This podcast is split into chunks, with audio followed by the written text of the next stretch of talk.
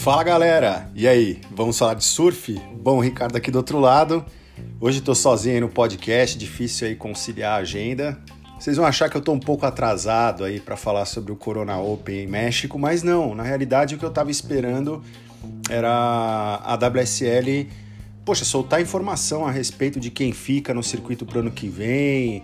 Enfim, tiveram aí as aposentadorias, mas assim, é uma crítica que eu tenho que fazer é, primeiro é informação em real time, sabe? Eu estava assistindo o evento no dia da final e achei que depois eles fossem falar a respeito de quem iria já ficar, ter alguma definição a respeito disso, né? De quem ia ficar de fora também, né?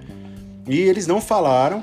Assim, senti falta aí para quem é mais antigo no surf do, do All Hunt aí, né? Que passava já as informações direto, speed rank, enfim, essas coisas todas que já sempre estava fazendo as contas ali. E assim, eu acho que falta essa atenção, sabe? A WSL ainda tá meio amadora em algumas coisas, entendeu? Teve o cancelamento, claro, do evento do Tahiti, eu até tô corrigindo um erro que eu fiz no outro podcast, que ia ter tanto masculino como feminino, então tinha mais uma etapa também no feminino. Mas para mim não era desculpa para não já ter é, nesse meio tempo, porque o evento continuou rolando, alguém ter feito essas contas aí e já ter essa essa ideia exata do que vai ser feito aí para a temporada 2022, né?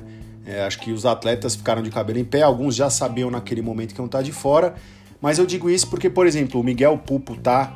Depois eu vou falar do ranking de quem ficou, mas a gente tem um brasileiro, Miguel Pupo, que ficou numa posição ali que não dava para saber se ele ficava ou se ele saía. E demorou muito tempo para haver essa, essa confirmação aí por parte da WSL. Bom, cara, o evento foi animal, eu achei que Realmente o México, infelizmente ele não tá para o calendário aí de 2022, mas o México é um, é um, é um evento assim a se pensar, sabe? É, posteriormente até para um challenger, alguma coisa assim, no futuro, se não der para ficar dentro do, da primeira divisão do surf, né, no WCT, eu acho que é um evento super válido. As ondas são incríveis. Realmente a consistência das ondas também é impressionante. A gente vê como foi aí é, esse, esse, esse evento, quer dizer, foram três dias direto de surf com boas ondas mesmo, assim, né? Então, isso é muito legal, assim, né? Foram três, foram quase quatro dias aí direto de evento com altas ondas e realmente o México entregou. A gente teve excelentes performances tanto no masculino como no feminino. Foi muito legal mesmo, assim, de fato, assim, uma coisa muito bacana. Eu fiquei muito orgulhoso, na verdade, de, de, de, ver esse evento se desdobrando. Achei aí, falando do, do, que a WSL acertou, achei legal eles terem feito isso, porque deu para os atletas irem, né? Por o México ter essa proximidade com os Estados Unidos. É um lugar ainda bastante isolado, você vê né, nas, nas visões aéreas ali do drone, pô, não tem nenhuma construção, não, o público é muito difícil o acesso, então isso facilita para você ter segurança durante a realização do evento. Não foi reportado nenhum caso. Eu até cheguei a comentar com algumas pessoas durante o decorrer do evento que, assim, eu acredito que para frente a gente vai ter uma obrigatoriedade dos atletas se vacinarem, né? Depois daquela meio polêmica do Medina, tal, não vou entrar nisso, mas eu acho que vai ser obrigatório para poder, até porque para entrar em alguns países em 2022 vai ser obrigado a estar vacinado. E eu acho que eles vão ter, a própria WSL vai ter que colocar isso como uma exigência, não só acho para o Tour da primeira divisão, como também para o próprio Challenger Series e os próprios eventos locais. A gente vai ter os regionais, depois eu vou falar de como vai ficar o ano que vem, mas a gente um pouquinho de como vai ficar o ano que vem, mas a gente vai ter aí é, mudanças nesse sentido, eu tenho quase certeza. O campeonato, assim, para falar de, de, de, de, andamento, né, dessas coisas todas, eu, eu acho que foi legal porque confirmou primeiro é, algumas coisas que eu imaginava, que eu tinha até aquele podcast foi com o Rafa, infelizmente ele não pôde estar aqui hoje, mas assim, foi bacana porque a gente, naquele bate-papo, a gente acabou acertando algumas coisas aí de baterias, que foi bem legal, e alguns atletas que se deram bem realmente de fato no evento, cara, que foram muito longe, algumas incógnitas aí que se confirmaram, é, a gente teve um excelente começo dos brasileiros. Não foram grandes surpresas assim que a gente teve durante esse primeiro round, né? Não, não, não foi um round assim que a gente ficou surpreso com resultados, né? Só o Jadson ter caído para o round 2, é, a gente teve aí a, a, própria bateria lá do, do, do Ítalo Ferreira e do Matheus Erdi, o Matheus batendo o Ítalo, conforme eu, eu, havia postado, o Rafa tinha postado no Ítalo, mas a gente sabia da força do Petercinho, foi uma das melhores baterias, na minha opinião, do primeiro round, com pô, score de 14,13 para o Matheus, 13,93 para o Ítalo e 13,03 para o Petercinho. Então, assim, altíssimo nível de surf. Gabriel Medina já numa. Assim, eu quero colocar uma coisa, eu não estou tirando mérito de ninguém, não, mas eu achei que o Gabriel e o Ítalo foram mais seletivos nesse campeonato, surfaram de uma maneira é, a se preservar. Eu, eu não estou falando que eles não, não deram o máximo deles, não é isso não, mas eu acho que eles estavam mais atentos ali para evitar se machucar, fazendo surf de altíssimo nível, arriscando as manobras, porém deixando para o momento de necessidade, não usando como uma estratégia total ali de bateria, principalmente ali os aéreos de backside, que a gente esperava que eles usassem mais, mas não foi o que aconteceu. E aí uma surpresa do evento, né? O Jack Robinson, que foi o campeão, passou essa bateria muito bem, assim, é, vencendo o Gabriel Medina com 3,83 e o Gabriel com 10,13. Então, o Jack já começando a corrida dele ali para em busca do título e até falando dessa parte toda, a gente viu que os surfistas com maior é, variedade de manobras ou com uma característica muito forte, então, por exemplo, David Silva com um basilip incrível, né? E outros atletas que a gente conhece. Conor Coffin passou, Frederico Moraes foi muito bem, a gente teve uma bateria muito boa também do Federico Moraes com o Caio Belli e o, e o Alex Ribeiro, que o Caio passou em primeiro surfando muito. Você viu que eles estavam mixando os aéreos com as manobras, alguns atletas encontrando tubo. A gente teve também o Adriano de Souza também, pô, é, perdendo na primeira fase para um Ethan Ewing que surfou muito nesse evento e o Michel Bores com vontade de se reclassificar.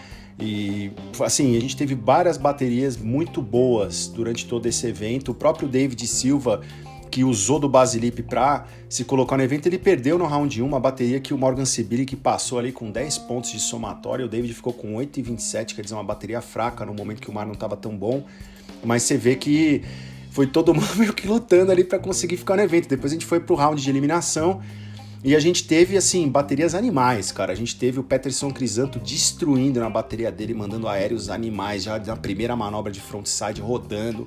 Pô, tirou um 883, a maior nota da bateria, e deu uma surra, vamos falar a verdade, uma surra no Canon Igarashi. Diego Cadina, enfim, é legal o México tá com ter esses atletas participando do evento, mas a diferença de nível é grande ainda. Para os atletas da primeira divisão, Peterson Crisanto é um atleta que já conseguiu se garantir pela elite, infelizmente não deu esse ano. E o Canon Igarashi estava lutando ali, podemos dizer assim, pela disputa do, na disputa do título mundial. Ficou de fora agora no final mas é um cara que tá ali nos top 10, então, pô, medalha de prata nas Olimpíadas, então tá de parabéns aí o Diego Cadina. E o Petercinho passando em primeiro, depois o próprio Iago e o David também caíram é, para esse round também de eliminação, sendo que o David aí, e o Iago, os dois passaram. Não foi uma bateria de scores muito altos do, de ambos os surfistas, né? Que eles estavam contra o Johnny Cores, o, o, o, mexicano. Mas eles surfaram bem, cara. Fizeram o que era necessário e passaram as baterias. E eu senti um pouco assim, tanto o Iago como o David pegando o ritmo, mas o David muito mais. Assim, o Iago tá melhorando cada vez mais o backside dele. Mas foram, foram baterias assim, quando tem três atletas realmente dificulta um pouco, assim, dependendo da condição do mar. E lá como um point break, é um pouquinho mais complicado no giro da bateria, mas os dois passaram. E a gente teve uma bateria 100% brasileira que foi Adriano de Souza, Jadson André e o Alex Ribeiro. Infelizmente o Alex aí perdendo, mas pôr uma bateria contra um campeão mundial aí na, na volta olímpica, Adriano de Souza. O Jadson, que começou, foi muito, muito nesse evento já conseguiu imprimir o seu ritmo, pô, bateu o Adriano de Souza e o Alex, infelizmente, não encontrou as ondas, amargou aí mais um 33 lugar, uma última posição.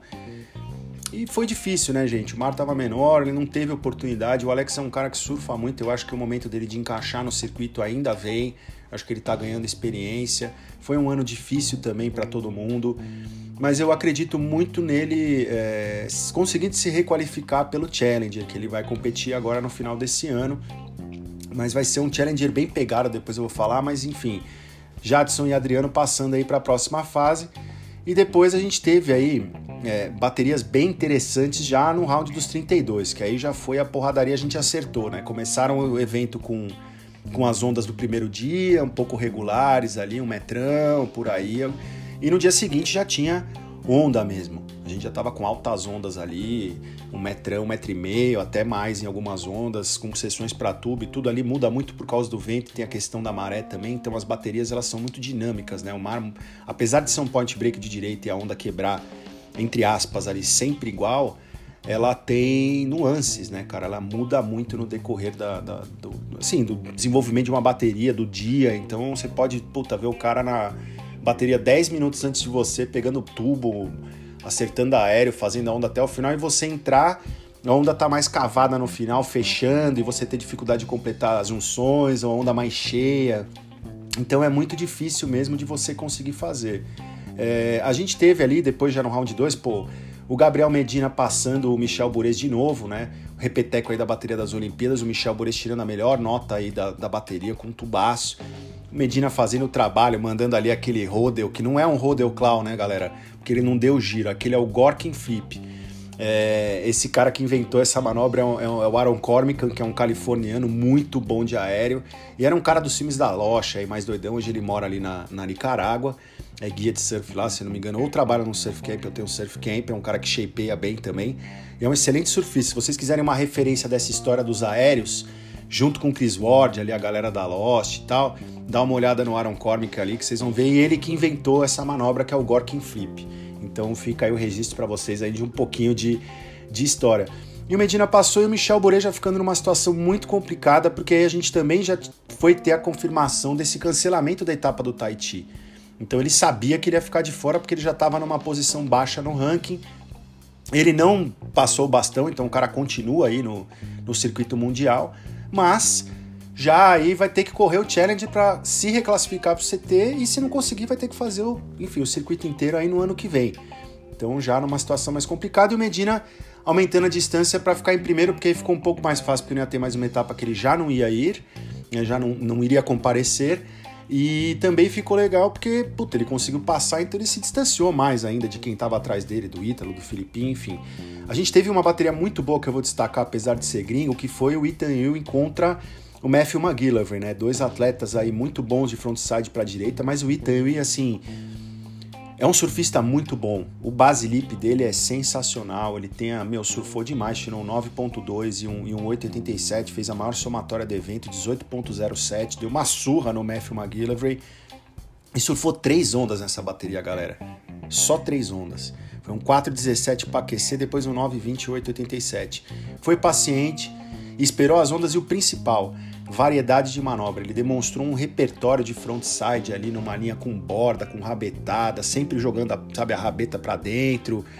Assim, muita variedade de manobra. Ele joga bastante água, tem um estilo muito bonito, uma dinâmica muito boa. É novo, então um cara que está crescendo vai vir forte pro ano que vem, conseguiu subir legal no ranking agora nesse final de temporada, porque ele também já entrou no CT e saiu para vocês verem como é difícil se manter. Mas eu fiquei muito impressionado, já tinha, claro, sei do, do, potencial dele, mas assim, realmente foi bacana ver esse cara acertar. E a gente tá aqui, tá perguntando pra falar só de brasileiro, a gente tá aqui pra falar de surf. E é um puta surfista.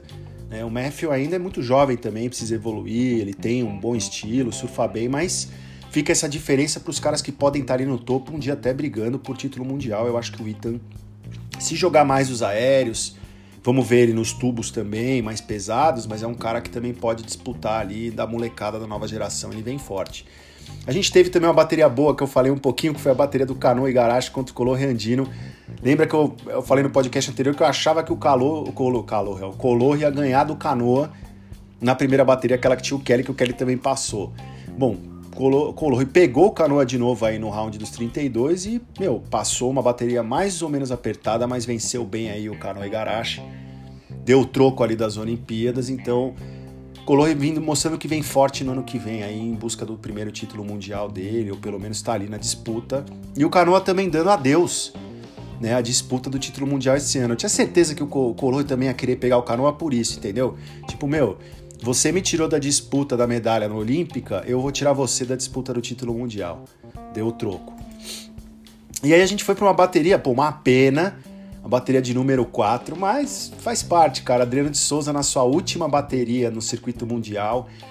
Perdeu pro David Silva, o David já acertando o backside, só astrauletada bizarra, jogando muita água, surfando muito bem, com velocidade, com tudo. E o Adriano fez o surf dele relaxado, foi uma bateria muito boa. Foi 13.73 pro David, 12.63 pro Adriano de Souza. Última bateria do Mineiro e olha o score que ele faz, né? Isso é que a gente olha, quando você olha os status ali, os stats dos atletas, vocês têm que olhar qual que é a média do cara em baterias, que eles pegam todas as baterias do surfista e eles colocam a média que ele faz, a média das médias.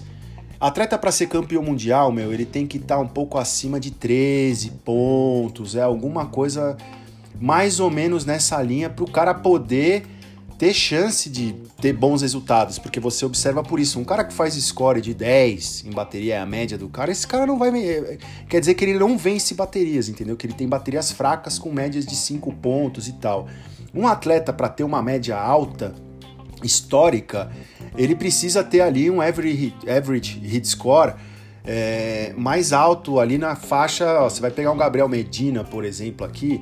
O Gabriel Medina tem 12,76 de média. É, nesse. O Ítalo tem 13.01, Filipinho Toledo tem 12.67. Você vai catar um Kelly Slater, hoje ele está mais baixo, 10.52. Mas se você pegar esses atletas que estão na ponta, eles têm uma média de pontuação em bateria de ó, John John 13.61. Eles vão pegando essas médias e vão colocando. Então, depois vocês ficam atentos aí, fiquem atentos para vocês observarem um pouquinho isso. Voltando para o campeonato, então a gente teve o quê? É, nesses resultados, essa bateria, pô, o Adriano de Souza ainda não sabia, porque o que aconteceu? Teve esse cancelamento do Tahiti, já tinha rolado a bateria do Mineirinho. O próprio Jeremy também anunciou nesse evento que ia se aposentar. Então, aposentadorias foi o grande assunto, aí eu acho um dos grandes assuntos de 2021 no circuito mundial. Aposentadoria primeiro do Adriano de Souza. E eu acho que por causa do Covid, Olimpíada, essas coisas todas, um, outros atletas também seguiram essa mesma onda, até porque o circuito realmente teve uma mudança muito grande. A gente tem uma nova geração chegando forte. A gente viu nessa etapa os atletas, o nível de surf, pô, é, 3, 4, 5 tipos de manobra numa onda, incluindo aí as aéreas, as rotações, os teus slides, enfim. Tubo, todo mundo tem um nível alto, então a régua deu uma subida, cara, já mudou a transição da geração e tem uma geração que está se despedindo, não por falta de surf, porque se você pegar Jeremy Flores, né, já foi bicampeão do Pipe Masters, venceu Tahiti, venceu França, se aposenta classificado para o circuito mundial, né? O cara conseguiu se classificar para o circuito mundial pelo próprio ranking, tá na, terminou na vigésima colocação. Né? Se você pegar o próprio Julian Wilson, né, que está saindo do circuito aí também, agora também estava em vigésimo lugar, também classificado. Adriano de Souza tá ali, cara, em 15 lugar, né? Então, assim, empatado com Ryan Kelly, né? Então tá ali nos, quase nos top 10 e o cara se aposentando também, se classificando. E o Adrian Buchan, que é um cara é, extremamente bom surfista, não teve aí um ano fácil, ficou em 33 mas, cara, já venceu Tahiti, é, já venceu França, é um surfista incrível, então não tenho o que dizer, teve uma carreira incrível, até pro nível de surf que ele tem, ele surfa muito, mas ele não é um cara dos aéreos e tal, então os resultados que ele teve, ele é um excelente competidor e um excelente surfista. Ainda há espaço para esses atletas no circuito mundial, que diga aí David Silva, Morgan Sibilic e alguns outros, o próprio Ethan Will um pouquinho na linha da bateria, o próprio Kelly que está lá em 18º, o Mineiro mesmo que se classificou, mas a gente teve a aposentadoria dessa galera, acho que vários aproveitaram um pouco esse embalo, no caso para mim o Jeremy Flores e o Adrian Buchan, do Adriano de Souza, vendo também o Julian, e estão saindo aí por cima, parabéns a todos, assim, muito fã de todos esses surfistas, vão fazer muita falta, e eu tô louco para ver o que esses caras vão fazer no free surf, porque esses caras com tempo e podendo escolher para onde eles vão pegar onda, eu tô pensando no Mineiro, por exemplo, o Mineiro indo para uma esquerda perfeita com tubo, indo para uma direita perfeita com tubo, com tempo, sabe, para ficar lá, curtir. Puta, vai ser lindo assim. Sem essa pressão da competição. Nossa, vai ser maravilhoso. Eu, eu só quero ver. E bom, voltando pro surf, que tem muito surf pra gente falar ainda, ainda tem as meninas. A gente teve essa despedida do Mineiro, aí nós tivemos outros atletas se dando bem, cara. Morgan Sibilic mostrando que é craquelento, 767, 763, é bom de surf de borda esse moleque, é rápido, arisco, passando bateria aí, se colocando para disputar o título mundial. Outro cara muito treta também se despedindo do tour nesse ano, mas que pô, pode se classificar pelo Challenger. Owen Wright, que perdeu pro Leonardo Fioravante, Léo encaixou, Rafa acertou, hein? Léo encaixou o surf aí, surfa muito, a gente sabe. E cara, mas você viu, jogando rabetada, arriscando as manobras, ele tava com uma prancha da Sharpie muito boa no pé, muito cara de Sharpie nesse evento, hein? E o Owen acabou perdendo, cara. Teve até uma nota boa, igual a, a segunda melhor nota do, do, do, do, Leonardo, mas não conseguiu se classificar, cara, e acabou ficando de fora aí. É uma pena, o Owen é um surfista incrível. Ficou por muito pouco, ficou em 25, mas a corrida dele para subir no ranking começou tarde, com o cancelamento do Tahiti, que a gente sabe que ele poderia até vencer, ainda mais sem Gabriel Medina lá.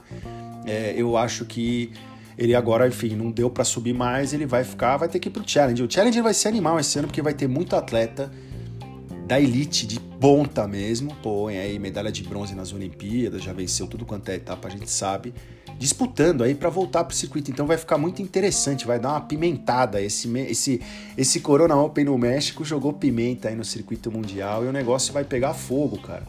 E a gente teve Conor Coffin passando, é, Jeremy Flores, cara, se aposentando, já anunciou, né? Já tinha anunciado a aposentadoria, pô, batendo Ryan Kelly, né, surfando muito bem. E tivemos uns upsets aí, meio tretas, pô, Felipe Toledo perdendo pro Rio Aida. Eu sabia que o podia surfar muito bem, ele tem um frontside muito bom, vocês viram, né? Também de Sharpai, tem uma linha muito bonita, é até engraçado, porque acho que pelo fato de ele ser indonésio e pegar onda tão perfeita, teve umas ondas que ele passava um pouco do ponto da rasgada, porque eu acho que ele esperava a onda continuar com aquela com aquele lip naquele lugar exato, mas como é um beat break, às vezes ela dá uma baixadinha, dá uma mudadinha ali, e ele dava umas erradas, mas quando ele acerta o pé, ele surfa muito, e o Felipe fez a melhor nota da bateria, achei que o Felipe fosse levar fácil, mas faltou uma onda ficou faltando. Ele fez um 8, ficou faltando uma onda, ele tinha só um 2.23. O Rio Aida foi esperto, foi pegando as ondas e construiu a bateria e venceu por uma distância pequena de score, mas tirou o Felipinho e todo mundo ficou. Puta merda, e Felipinho, se ele ficar fora da disputa, tá, mas ele já tá distante, então com esse cancelamento do Tahiti acabou dando certo dele realmente conseguir é, se manter, né? Porra, não, nos três para disputar o título mundial só faltava, né? E na outra bateria a gente teve mais um upset aí que foi o Kai Belly caindo pro Jack Robinson, Jack já acertando o surf. O Caio lutou muito, é um lutador. É, tem tudo para se reclassificar pelo Challenger, mas perdeu pro Jack. O Jack fazendo um arroz com feijão muito bem apimentado ali, jogando aéreo no meio. O Caio também tem os aéreos, mas o Caio não conseguiu acertar. Ele começou uma reação no final da bateria, vamos dizer ali na pegou oito ondas na sétima e oitava onda, mas o Jack tinha duas notas consistentes ali na faixa de 6, 07, 6 e 17, isso deu a vitória para ele. Uma pena aí pro, pro, pro Kai Belli. E a gente teve uma outra bateria muito pedreira, cara, que é contra aí, tá vendo? Base lip muito bem feito, como os caras falam, arroz com feijão bem temperado, que é o Frederico Moraes, batendo Peterson Crisanto. Essa até, assim, foi uma bateria um pouquinho não polêmica, mas o Peterson abusou dos aéreos e tal, mas a linha do Frederico ela é muito eficiente, entendeu? E ele conseguiu acertar as ondas assim com uma, com uma precisão um pouco maior. Acho que poderia, poderia ter sido um resultado um pouco diferente em algumas ondas, mas assim, Frederico venceu, tá surfando muito. O Frederico que tá aí, cara, para um português, a melhor posição de um português na história, né? Frederico terminando ali exatamente no décimo lugar, então como top 10. Parabéns aí pro Frederico, pros portugueses aí, pro Kikas sensacional e um surfista top mesmo, né? Mostrando que o surf de linha tá aí para ficar. Basta você se adaptar ao critério de julgamento, colocar variedade, jogar rabeta, tudo você consegue longe no evento, não precisa só dar aéreo. É claro que numa onda assim, dá para fazer isso, dependendo da onda, se for uma onda mais de aérea aí fica mais difícil, mas dá para você ter resultado do mesmo jeito. Enfim, e passou uma pena aí pro Peterson Crisanto. E depois a gente teve o Queridão Mike Wright, outro cara que anunciou aposentadoria, mas eu nem falei dele porque assim, para mim ele nunca se aposentou, porque ele nunca entrou no WCT via QS. Ele conseguiu um wildcard no ano, ele teve uns resultados, aí ele conseguiu se manter pelo circuito, pela primeira divisão, e depois ele caiu, aí deram wildcard de novo. Esse ano ele teve a disputa com o Leonardo Fioravante, né, lá em Pipeline. O Leonardo Fioravante ganhou dele, que eu achei justo, porque o Leonardo Fioravante sim passou pela treta inteira do WQS para entrar no WCT. E o Mike ficou de fora anunciou que vai fazer soft surf. Assim, para mim, não tô tirando o cara, é um excelente surfista, mas não, nunca foi parte do CT porque não seguiu o mesmo caminho que todo o resto dos atletas que estão aqui seguiram para entrar. Então eu acho que beleza, então eu não coloquei. Então o Mike Wright vai e Iago Dora, mostrando também que o cara tá ali, passou por ele, meu, surfando muito bem essa bateria, 593, 687, 12.8 aí contra 12.10. Então, assim, o Iago que já bateu o Mike Wright mais de uma vez, está em 2 a 0 aí nas baterias deles, é, das disputas que eles já tiveram. Então, merecida essa vitória do Iago. Fiquei muito feliz por ele se manter nos top 10 e continuar subindo. Eu tinha esperança dele mais longe no evento e até conseguir se colocar nos 5, mas não deu. Bom, Ítalo Ferreira, cara, Basilip total se falando muito bem. Pegou o Wade Carmichael aí numa bateria pedreira, porque o Wade surfa muito. Outro cara aí que também vai ter que pegar o Challenger. Excelente surfista, foi uma bateria muito disputada. Foi 14 para o Ítalo contra 13,30 do, do, do Wade Carmichael. Não vendeu barato, mas o Wade surfa muito, cara. Quase conseguiu aí passar o Ítalo, mas o Ítalo tem muito mais variedade, abusou ali do backside das rabetadas e tudo mais e conseguiu passar a bateria assim, indo mais pro final da bateria, o Wade até tentou pegar mais uma onda, fez um 567, mas o Ítalo já tinha feito um 733 igual a primeira melhor nota do, do Wade Carmichael, que acabou micando ali, jogando água na breja ali do, do, do Chewbacca, aí que surfa muito, sou fã do surf dele, tomar aquele voto que é um cara que merece estar no tour.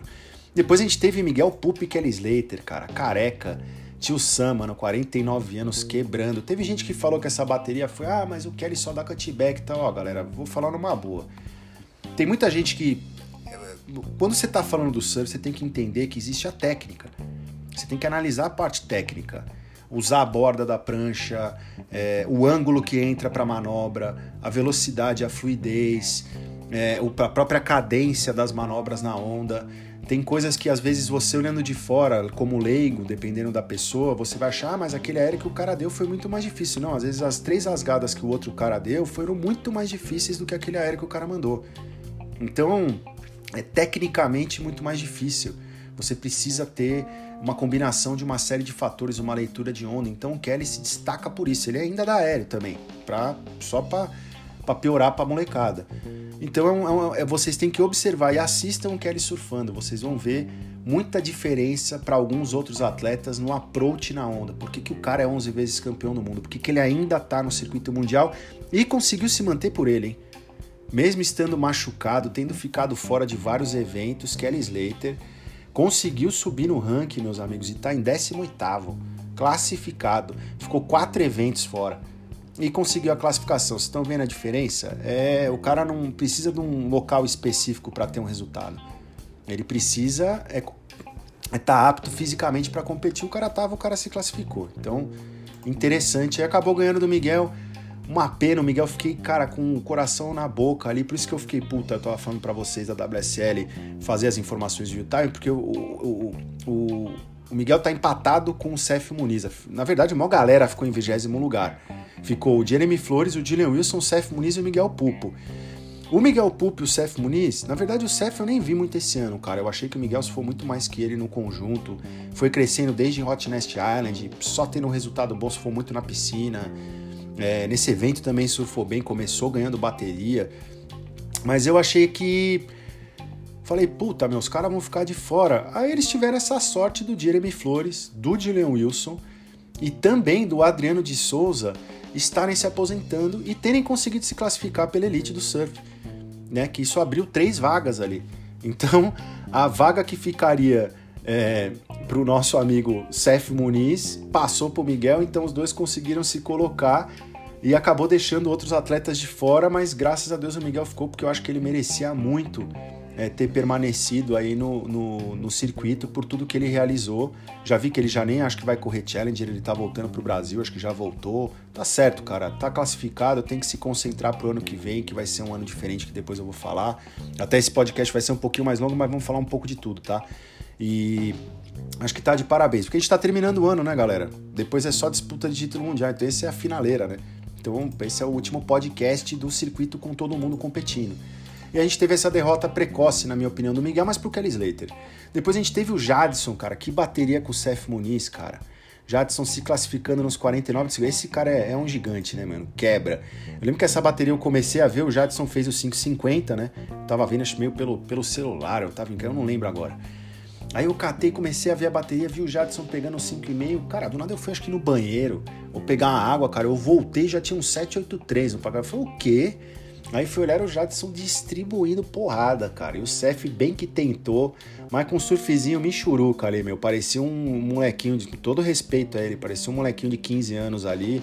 Jadson deu uma aula de competição e de surf, passou essa bateria com propriedade, se garantindo no circuito mundial do ano que vem merecidamente pelo CT e ainda botando um queridinho internacional aí. Gosto muito do Cef, mas deixando ele de fora o Cef que ficou ali na boca, né, cara? E depois a gente teve uma bateria incrível também, que eu vou falar, fazer um adendo à parte aí, que foi Griffin Colapinto contra Matheus Erdi. Griffin querendo ficar entre os cinco, estava no cinco, né, na quinta colocação, e Matheus Erdi, o destaque do evento, e para mim mostra aí muito do porquê que o surf está passando por essa transição de era. Eu acredito muito no potencial dele, eu já falei disso no outro podcast, o Rafa também falou. E ele mostrou a que veio, cara. Ficou nítida a diferença do surf do Matheus Erdi pro Griff. O Griff surfa demais, tem um estilo lindo, as manobras power, mas o Griff tava meio. Eu acho que ele ficou preocupado em, em ele sentiu, cara. Quando o Matheus tirou 7,5 e ele tirou 7,43, ele sentiu que o Matheus. Matheus tem o que a mais ali? Tem, teve mais radicalidade, jogou mais os zeros. E o Griffin ficou meio segurando ali e se perdeu na bateria. O Matheus, cara, é um predador, velho. Como competidor também, não só como surfista, mas como competidor. Aí ele engoliu o Griff, cara. Foi apertada, mas, meu, foi muito bonita essa bateria. Eu achei muito legal. Então foi uma bateria com score alto, assim, para o momento do mar comparado com as outras baterias. Foi uma bateria com excelentes scores e o Matheus aí começando a escalada dele no evento. Depois a gente foi pro round dos 16, já as oitavas de final. A gente teve o Gabriel Medina, Gabriel Treta, né, cara, batendo o Itaú, que vinha surfando, sendo um dos melhores atletas do evento, tinha feito maior somatório, maior nota, tudo até aquele momento. Pô, dando uma, uma bateria apertada, mas o Gabriel mostrando aí porque que ele é o melhor surfista do mundo na atualidade, um dos melhores de todos os tempos, na minha opinião é, quebrando ali no final, tirando um 7.43 na sexta onda dele e mandando o grife para casa. É, Gabriel surfa demais, cara. Surfa demais. Ele que é um cara aí nos status já da segunda vitória de bateria contra o Ethan, assim, surfa muito. Depois a gente teve, cara, o David continuando a escalada, dando uma surra no Color Andino. 13.44 contra 9.67 do Color. E David fez um 667, descartou um 593, depois fez mais um 677 passou com propriedade essa bateria, Color ficou perdido ali, sentiu a pressão e David, excelente competidor, porra, passou o carro nele no backside ali lindo, foi bonito mesmo, começando também a escalada. Depois a gente teve o Morgan Sibiric perdendo pro Leonardo Fioramante, muito feliz pelo, pelo Leonardo. Tivemos uma bateria para mim um pouquinho tal, mas o Connor passando aí, o, o Jeremy que se despediu aí, foi bonito, a última bateria dele, que ele foi carregar, a galera foi carregá-la ali, foi muito bacana. Tivemos o Jack Robinson batendo o Rio Aida, fazendo arroz com feijão dele ali, bem apimentado, surfando muito ali, dando os aéreos, tudo arriscando. O Jack tava acertando uns aéreos assim com muita facilidade, não com full rotation nem nada, mas surfando muito bem. E depois a gente teve uma bateria, pô, de novo, né? Porra, Frederico, que é isso, meu amigo? Frederico passou bem o Iago Dora com 15.43, um 7,6, um 7,93 ele bateu o Iago Dora aí 4.83 e 7.43. Assim, pro Iago, cara, acho que não há demérito nenhum. Ele tá em nítida evolução. Difícil bater o Frederico Moraes numa bateria, e mais ainda numa direita, né? De linha mesmo. É muito difícil, mas o Iago tendo feito 7.43. É, não foi uma bateria assim que ele passaria outras baterias nesse round se fosse com outros atletas. É que ele pegou um Frederico em casa e com vontade de ficarem nos top 10. Estava brigando com o Iago, mesmo o Frederico tendo passado essa bateria, tendo ido para as quartas de final, o Iago ficou na frente dele no ranking. Depois eu vou falar para vocês onde é que ele se posicionou exatamente. E a gente teve uma bateria linda aí, dois campeões mundiais, Ítalo Ferreira e Kelly Slater. Uma festa aí pra gente que ama surf. Mas o Ítalo é o Ítalo, né, galera? Passou aí bem pelo Kelly 14,50 com 7, um 7,5. O Kelly com 12,57, tá vendo? O Kelly também passando muita bateria nesse round, hein? Um 6 e um 6,5. Surfou muito bem. E nos head, head to head status, né? Baterias um contra o outro, Ítalo 5 a 0 no Careca, hein? Das cinco vezes que ele enfrentou o Kelly, ele venceu cinco vezes. Que status do Ítalo, hein, meus amigos? Bizarro. E depois a gente teve uma bateria brasileira também, uma pena aí do Jadson André encontrando o Matheus Erdi. Jadson já sabendo mais ou menos ali que estava classificado. E o Matheus, cara, surfou muito essa bateria. Muito. Tirou 8,17, 5,17 e passou. A 8,17 foi a melhor nota dele, com 13,34 ele passou. E o Jadson, puta, não se encontrou. Ele já tinha feito o que era necessário na bateria com o Muniz. E eu acho que ali já tava, a adrenalina já tinha baixado um pouco. E o Matheus é difícil, cara. De frontside para direita é complicado ali. E pegou o Matheus inspirado, então foi uma bateria complicada e ele passou, cara, conseguiu passar. E o Matheus continuando a fazer a fila aí, que não teve, teve de tudo aí nesse meio desse caminho. Depois a gente já foi para as quartas de final. Pô, a primeira bateria foi animal de ver. Foi o Gabriel Medina contra o David Silva, Gabriel o primeiro do ranking. Cara, lutou para bater o David. Não foi fácil, Medina tentou muito, começou forte com 4,6, forte assim, né? Mas começou com 4,67, aí o David respondeu depois com 5,33, aí o Medina meteu um 6,67, o David meteu um 5,83, aí o Medina meteu um 6,47, aí o David descambou, meteu um 8,67, depois um 6,67, aí ficou difícil pro, pro Gabriel o David já mostrando aquele backside. Realmente, quando fica o Gabriel no final do, do, da bateria, tentou até mandar um quase que ele, se ele acerta aquele aéreo, ele teria virado a bateria sim. É, não teria sido fácil, ele teria vencido o David, na minha opinião, se ele tivesse acertado o aéreo de backside. Mas é aquilo que eu falei, ele deixou aquilo para o momento que fosse necessário. Ele não ficou arriscando aquilo o tempo inteiro da bateria. Ele poderia até, ele arriscou em outras baterias. Mas ali ele já estava mais. Ele, ele, ele tentou, mas não deu. E o David passou com todo o mérito. Assim, muito de parabéns o Gabriel pela performance dele no total do ano, agora já é disputa de título mundial. E baterias entre os dois aí em WCT tá um a um, hein? Então tá pau a pau aí os dois nas disputas aí. Depois a gente teve o Leonardo Ferravante batendo merecidamente, na minha opinião, o Conor Coffin. Conor não vinha sendo um dos melhores surfistas do evento, já o Leonardo estava surfando muito e com propriedade, um 8 e um 773. Bateu aí o Conor, que surfou bem, mas enfim, não conseguiu levar essa bateria. E depois a gente teve o Jack Robinson batendo o Federico Moraes, para mim, é uma das melhores baterias desse round, porque foi uma diferença do surf e vendo essa diferença do Jack achar tubo, achar o aéreo. Isso é muito difícil, ele conseguiu realmente mixar muito bem as manobras, a variedade estava muito grande. E ele passou firme, cara, o Federico, não é brincadeira. E aí o upset total, na minha opinião, não um upset de. Né, não foi uma surpresa, mas o, o Matheus Edi batendo o Ítalo Ferreira. Pô, com propriedade na última onda, numa quarta de final, Ítalo na fúria. É, Ítalo já tinha tirado um. um o Matheus começou com a melhor nota da bateria, um 683, o Ítalo tinha um 6,60, depois o Ítalo fez um 8,83, aí, meu, ficou todo mundo, o Matheus fez um 6,5, o Matheus precisava crescer, ele precisava fazer alguma coisa a mais, porque ia ser difícil bater o backside do Ítalo, um pouco a perfeição que ele estava surfando, com a técnica, com o risco, com o power e tudo. Mas o moleque tem, tem a estrela, cara. Impressionante, numa atitude assim, animal. Né, como bem disse lá o Mitch Salazar, um dos comentaristas do, da galera gringa, ele falando assim, meu, uma paulada num Queiramas 2.0, ali ele mandou uma paulada aérea na primeira manobra bizarra, voltou, inteligente, realmente ele sabia que não ia dar para girar o grab pela forma que ele voltou, ele deu mesmo a paulada, sabe, segurando na rabeta aéreo, voltou, conseguiu, teve lucidez para trabalhar a onda até o final.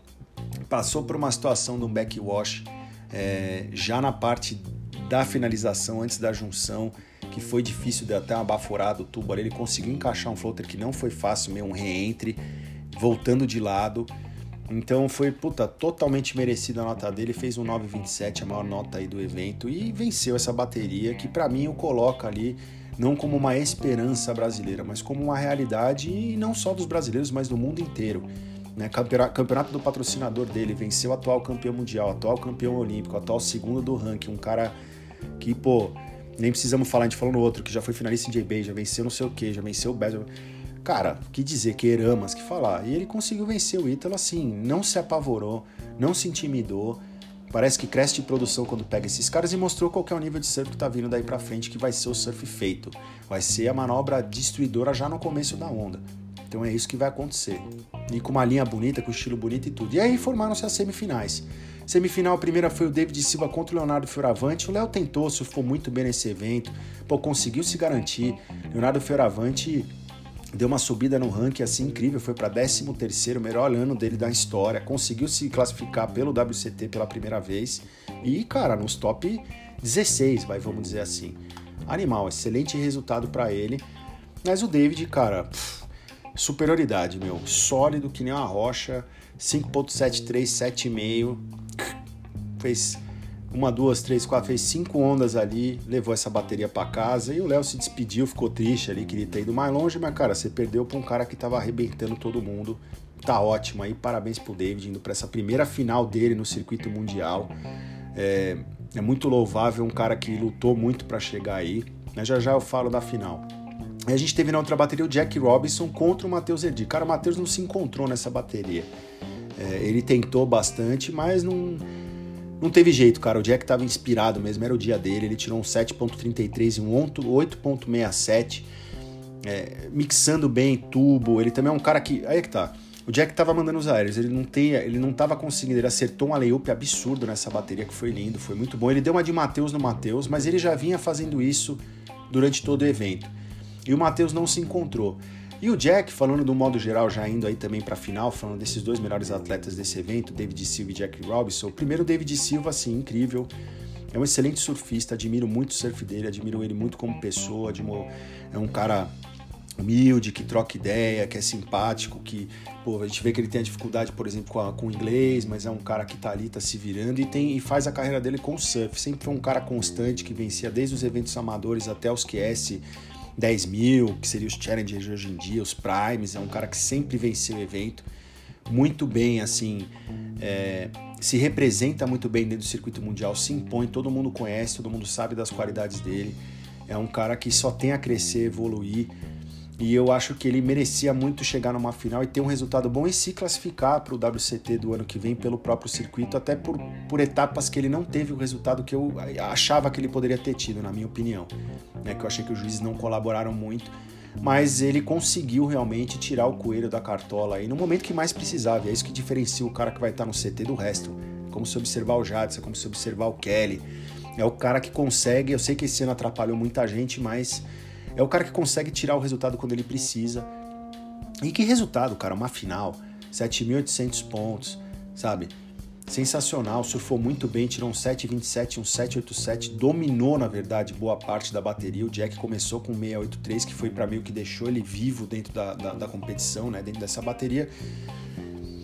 E aí teve muita gente que ficou nessa história de, puta, se desvalorizar as notas do David e tal. Cara, eu acho que não, e vou dizer o porquê. É, o, assim, os juízes, eles deixam todo dia quando vai começar o evento, no dia das finais era, era a semifinal feminina, semifinal masculina, né? Desculpa, foi até o contrário, né? Era semifinal masculina, semifinal feminina. Adriano de Souza foi pra água fazer a despedida dele pegar a última onda, que foi animal dentro do circuito mundial que eles abriram para ele, porque ele acabou perdendo na bateria antes de ter o anúncio do Tahiti, do cancelamento. E depois teve a final masculina. Antes de ter a final, eles anunciaram quais, antes até de começar o dia, quais seriam os critérios que eles iam avaliar. Então, além do power, disso, daquilo, tinha também a variação de manobras e a radicalidade, né, a combinação de manobras radicais. E o David combinou manobras radicais, mas ele combinou o backside. Eu já falei disso em outros podcasts que acompanham aqui o Vamos Falar de Surf, a respeito disso que às vezes, pô, precisa jogar um 3,6 no meio, precisa arriscar às vezes um aéreo. Pô, você já tirou um 7,27 e um 6,93 né? Que ele foi isso, ele só tirou nota acima de 6, quase 7, cara.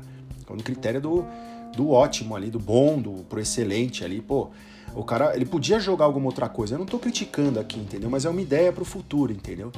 De mixar isso pra ter esse plus a mais. Porque o pessoal falou, pô, mas aí deram a nota pro Jack, mas o David jogou maior. Eu sei, galera, mas pô, pensa bem. A gente, tecnicamente, como surfista, você dropar uma onda lá do pico, já dentro do barrel, sair do barrel, do tubo, né? Para quem não sabe o que é barrel, sair do tubo já dando um aéreo, rodando. Pode ser que você não tenha todas as manobras e tal. Você não vai tirar uma nota igual a do Matheus Erdi, não foi um negócio absurdo, entendeu? Só que é como se fosse aquela manobra do Matheus Erdi. Você fez o inesperado, arriscou tudo, sabe? O Jack arriscou tudo naquela onda. O David arriscou, mas ele não arriscou tanto, porque ele foi usando uma manobra que a gente sabe que ele tem no pé. Vai falar, ah, não, mas é a manobra do cara, não pode julgar pela, pela, pelo surfista, tal, é pela manobra. Sim, mas mesmo a manobra. Né? Não teve uma, uma, uma variação de manobras nas ondas dele. E foi isso para mim que o impediu de passar do 7,87, passar para os 8 pontos, passar para aquela falha. Ele precisava fazer alguma coisa a mais, alguma outra manobra. Se ele tivesse dado um 3,6 no meio de uma onda daquela jogando a rabeta, meio ítalo, ele tinha tirado oito e pouco, ele tinha vencido essa bateria. Mas tá perfeito, maravilhoso. Jack também, outro cara que mostrou o seu valor. Ele tá agora com assessorado ali com o técnico, né, com o pai de Agudora, né, o, o Grilo, né, o Leandro Breda aí, que é um puta técnico, levou o Mineiro pro título mundial, ajuda a Tati, enfim, um cara que é muito bom, achei que tá funcionando essa fórmula ele tá mais tranquilo, ele, meu, foi, se concentrou. Você vê que o cara, ele não é mais moleque, o cara já tá grande, já forte pra caramba, o cara tá ali, surfou mesmo, usando as qualidades dele, acertou muito aéreo nesse campeonato. Vai voltar as baterias todas do campeonato para vocês olharem quantos aéreos ele acertou nesse evento. Eu acho que ele é o atleta junto, depois deve ter só o Matheus Erdi. Ele deve ser o atleta que mais acertou evento É, mais acertou evento, não. Acertou o evento também, galera. o atleta que mais acertou aéreo nesse campeonato. E o atleta que mais pegou tubo em bateria. Então depois vocês dão uma olhada nisso aí. Essa combinação, não tem jeito, cara. Tubo e aéreo na mesma onda e mais umas rasgadas e finalizar. É difícil, cara. O cara vai levar a bateria e tá de parabéns, conseguiu também sua classificação. E agora vamos pro seguinte, vamos falar das mulheres. Cara, o evento feminino foi aquilo. A gente já tinha falado um pouquinho do, de como a gente tinha pensado nos resultados. A gente teve aí o avanço das brasileiras na primeira fase, tanto da Silvana Lima como da Tatiana Weston Webb. As favoritas também passaram.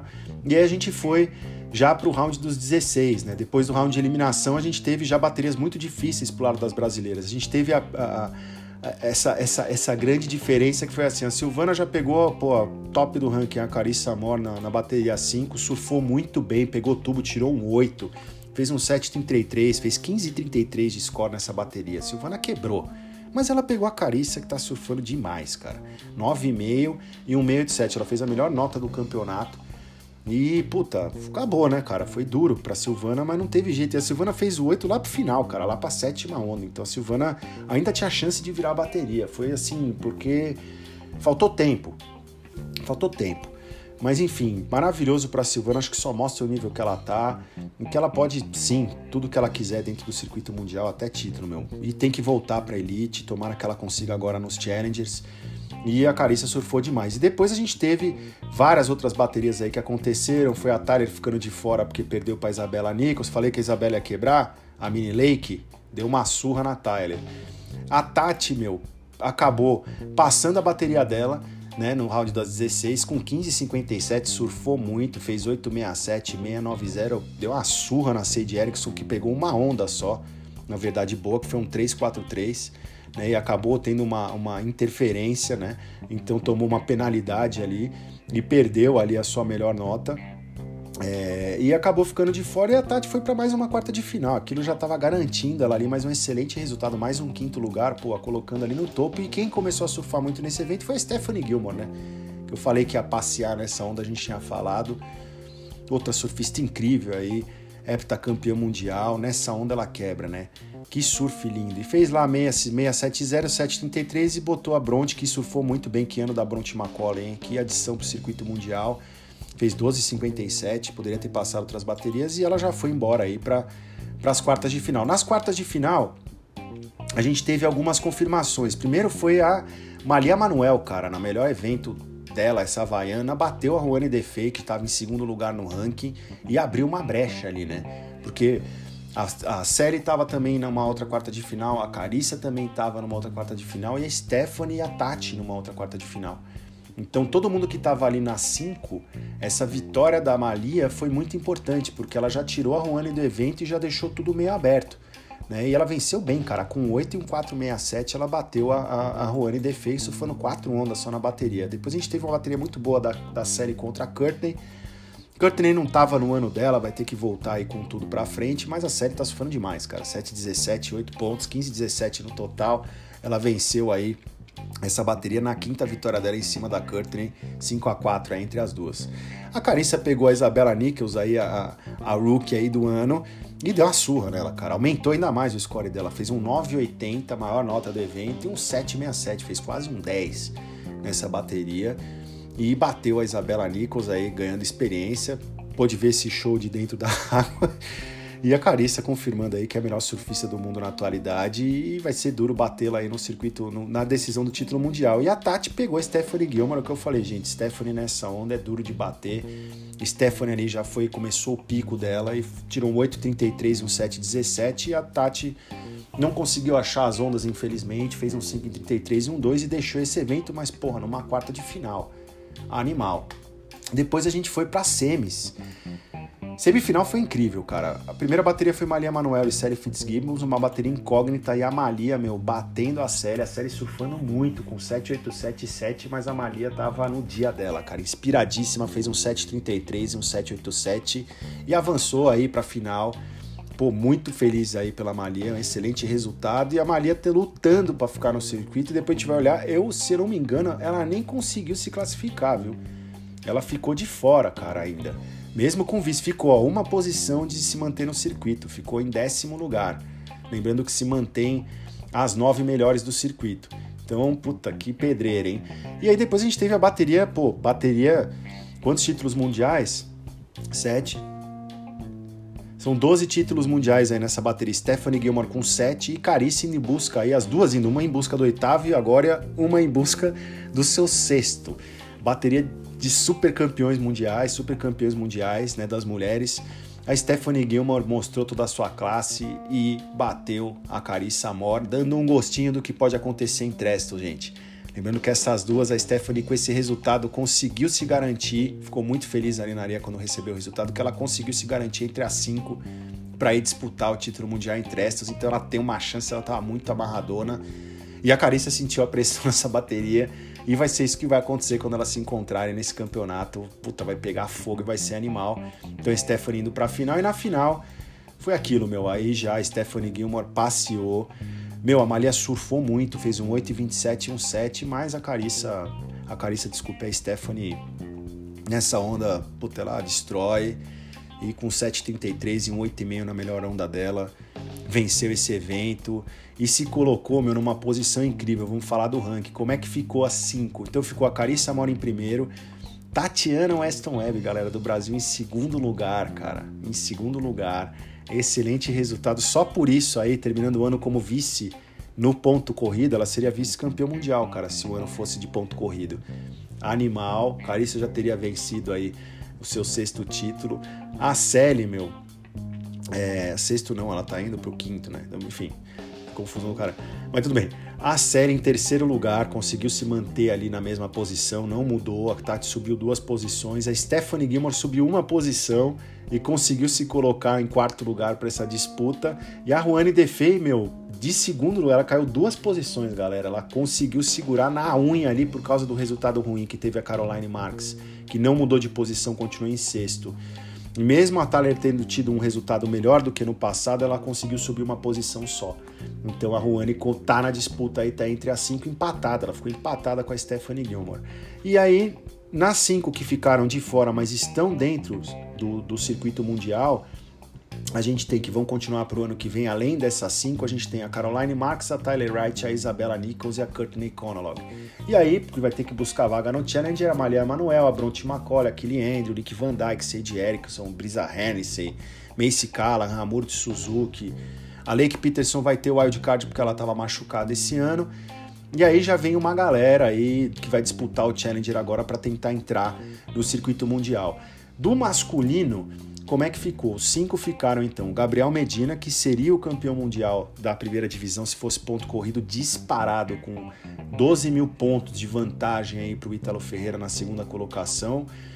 No terceiro lugar ficou o Felipe Toledo, conseguiu se manter ali com 30 mil pontos. O Ítalo está com 31,660, o Felipe com 30,735, ficou muito próximo ali um do outro. Se o Felipe tivesse ido mais longe nesse evento, talvez ele tivesse passado o Ítalo. O Conor Coffin, cara, subiu quatro posições nesse evento e conseguiu se colocar em quarto lugar para disputar o título mundial. Incrível pro Conor, um puta resultado. Eu não esperava, sério mesmo. Eu esperava que ele pudesse, porque ele tem essa coisa assim. Eu vou confessar, não sou contra o cara, mas os juízes às vezes dão uma força. Até queria falar uma coisa do Conor.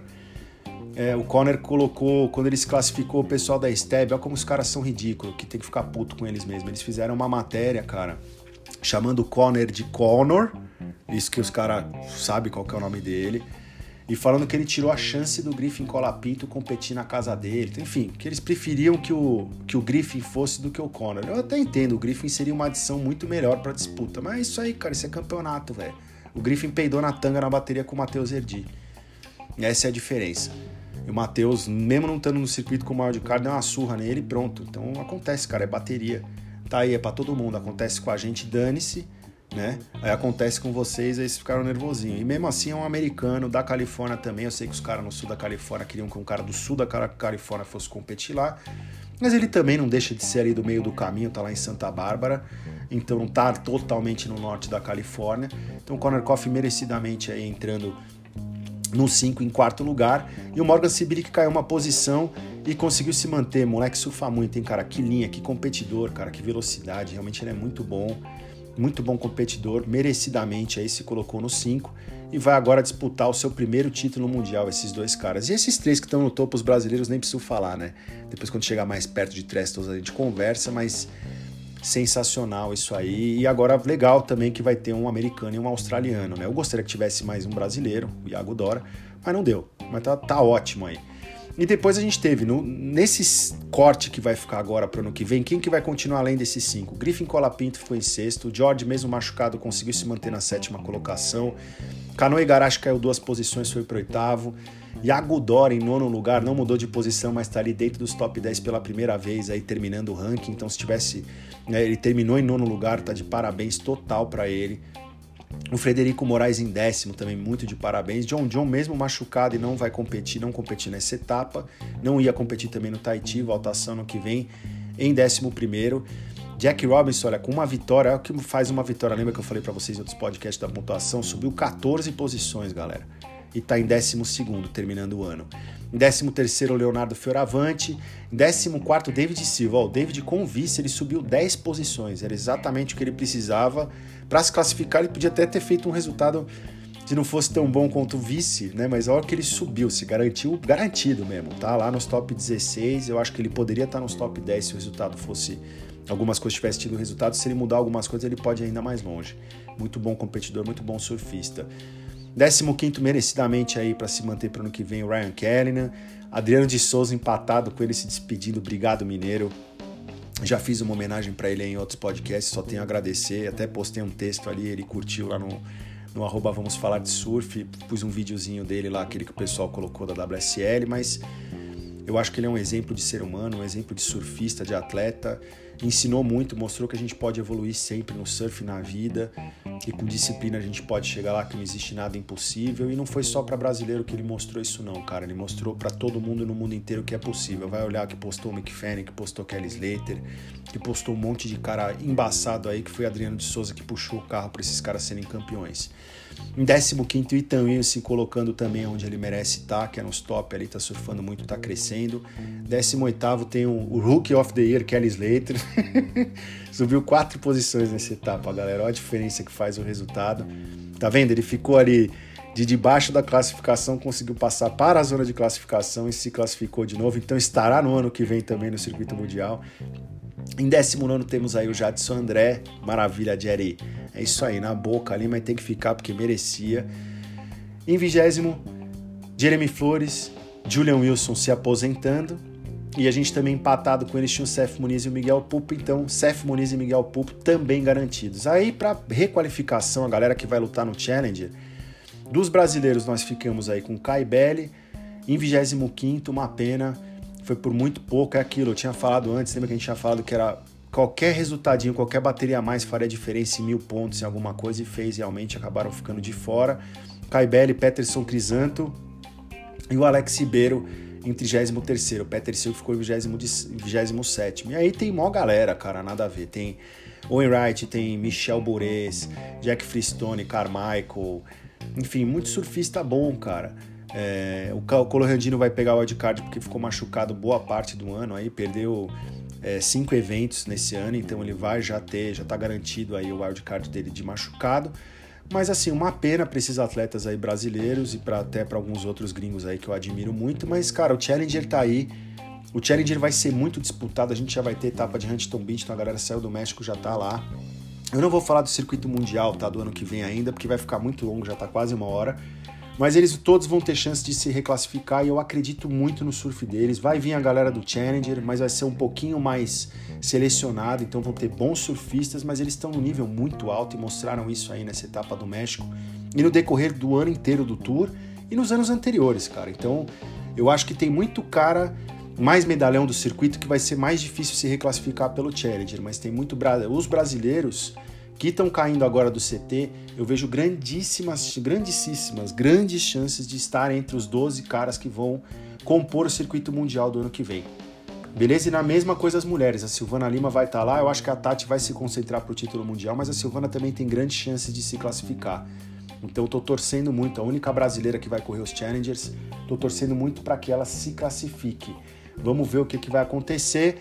Então vamos aguardar Trestles, Tahiti não vai ter e depois eu faço um podcast especial para a gente poder falar aí do, do circuito mundial do ano que vem, da disputa em Trestos e tudo que vai acontecer pela frente. Beleza, galera? Foi extenso, mas tinha muita coisa para falar.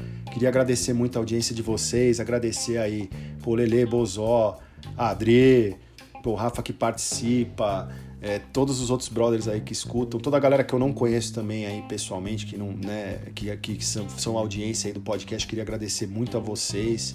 É um prazer, não dá para fazer sempre, às vezes fica longo, às vezes dá para ter convidado, às vezes não dá, mas a gente está tentando aí fazer o melhor possível. Beleza? Muito obrigado, galera. Até o próximo e valeu.